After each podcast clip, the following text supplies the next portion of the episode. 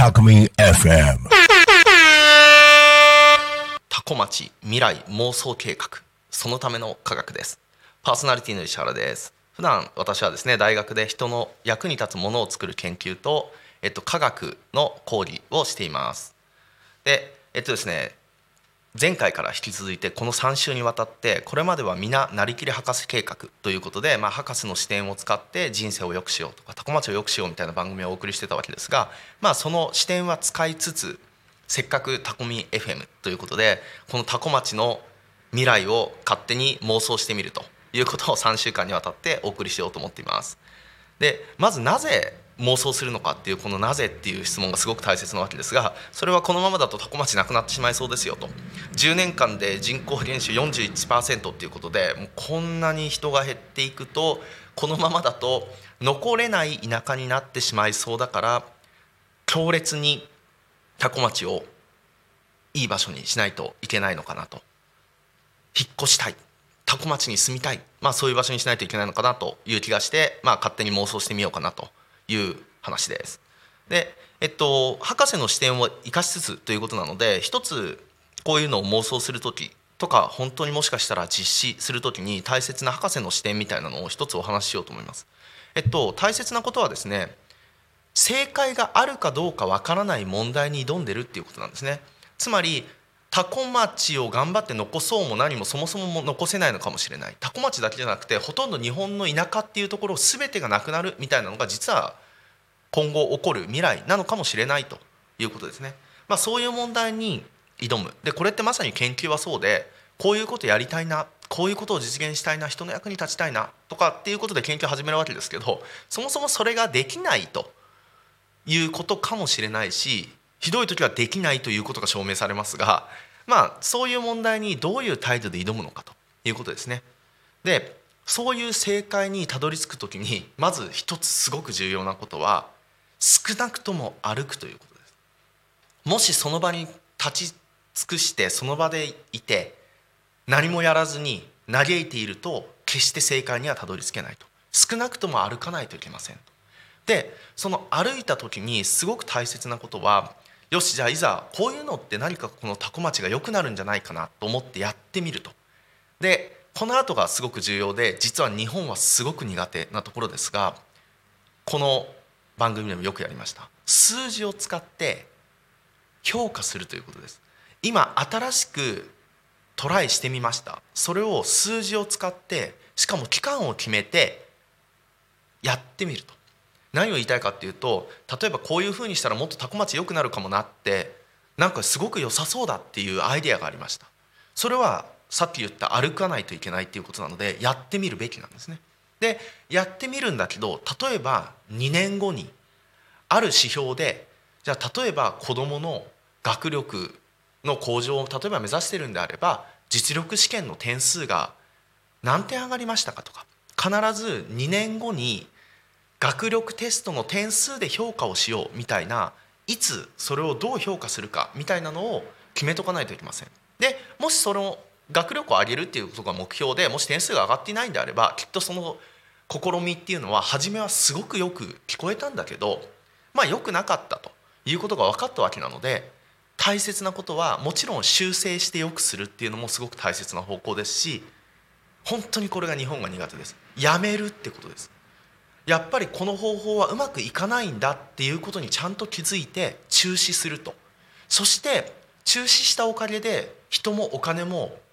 余裕ができるわけですからまた新たなもう一つ別の試みをちゃんとやるっていうことですね、まあ、よくトライアンドエラーって言われたり PDCA サイクルなんかね言われますよね。プランドゥチェックアクトみたいなことで言われますけどなんとなくこう走り始めちゃうと走れちゃうんですよ。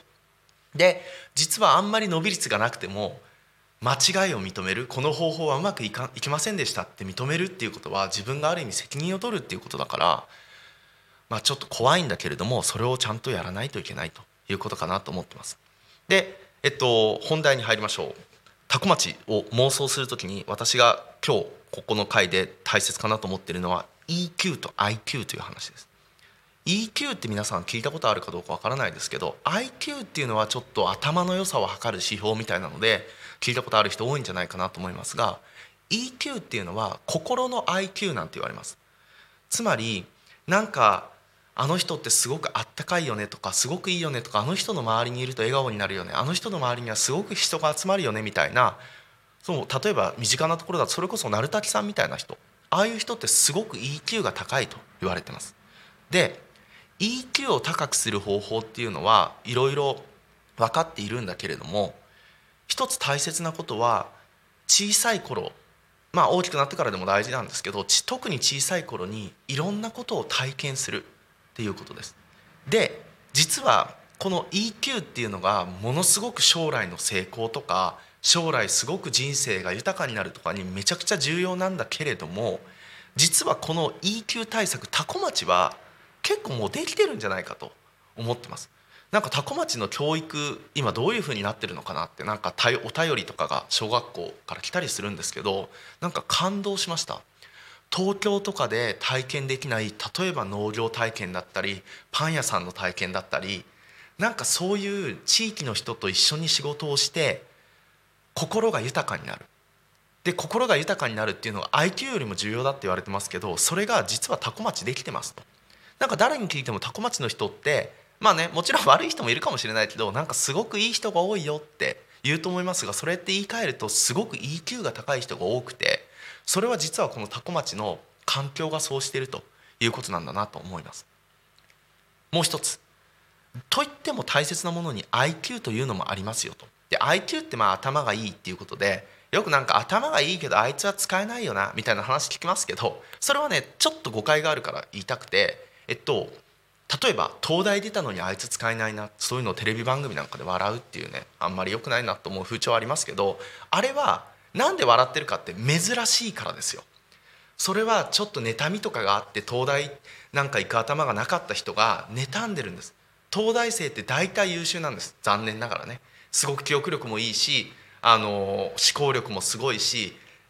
人としても EQ も高い人も実はたくさんいるんだけれどもたまにちょっと頭はいいけどコミュニケーション苦手な人みたいなのがたまにいるわけですよ。ですごくそれがたまにだからニュースになるし、まあ、みんなちょっと珍しがって喜ぶっていうことでまあジェネラルにはですね大体まあ IQ が高い人ってあのいいですよと。でタコ町はさっき言った通りもう心の EQ の問題はもうすでに解決されてるのかなって思っているので IQ が高い人を作ればいいですよと。で IQ を上げる方法っていうのがあります。それは特に幼児期ですねここだと子ども園とか小学校の低学年くらいにある特殊なトレーニング特殊でもないんだけど一定のトレーニングみたいなものをやるとこれもう研究いろいろあってわからないですけど8割とか9割の人の IQ が10から20上がります。でその IQ ってどういう値だっけっていうと100っていうのが普通ですよっていう話ですね。で IQ120 って人はまあ偏差値でいうと16%ですから偏差値でいうと60。例えば IQ130 ってね聞いたことあるかもしれませんけどそれって2%の人しかいません。偏差値でいうとその2%っていうのは70ですね。つまりなんかこの辺がまあある意味東大に入る人って話ですがまあ多古町の人を一定のトレーニングして10とか20上げる。ね IQ が120以上の人ってこの日本にはまあ20%弱しかいないわけですがなぜか多古町は40%いるとか。逆もあります。IQ が70いかないくらいの人っていうのが知的障害として、えっと、認識されますがその今間が結構問題になってます。境界知能と言われる IQ が70から84くらいの人ですね。でそれが14%ぐらいいて例えばこの普通の速さで話した時にそれがうまく理解できないとかっていうのがちょっと問題になってたりしますが例えばその14%いるはずの境界知能の人がね、1クラスだと23人いるって話ですけどなぜか多古町は5%とかなったらこれは多古町すごいなってちょっとなるんじゃないかなと勝手に妄想しております。なんかそういう特別な、えっと、幼児教育をするところと町が組んでもいいのかなと。でそれってちょっと多古町に置いてあるおもちゃが少しだけ地域のものに変わってるとかなんかそういう変化で実はいいのかなって思っています。すいませんお時間が来てしまいました。今日の名言ですね。The best and most beautiful thing in the world cannot be seen and ever touched. They must be felt with the heart. ということでヘレン・ケラーさんですね。世界で最も素晴らしく美しいものは見たり触れたりすることはできないんですよ。それらは心で感じるものです。という名言で終わりにしようと思います。お相手は石原亮でした。ありがとうございました。Alchemy FM.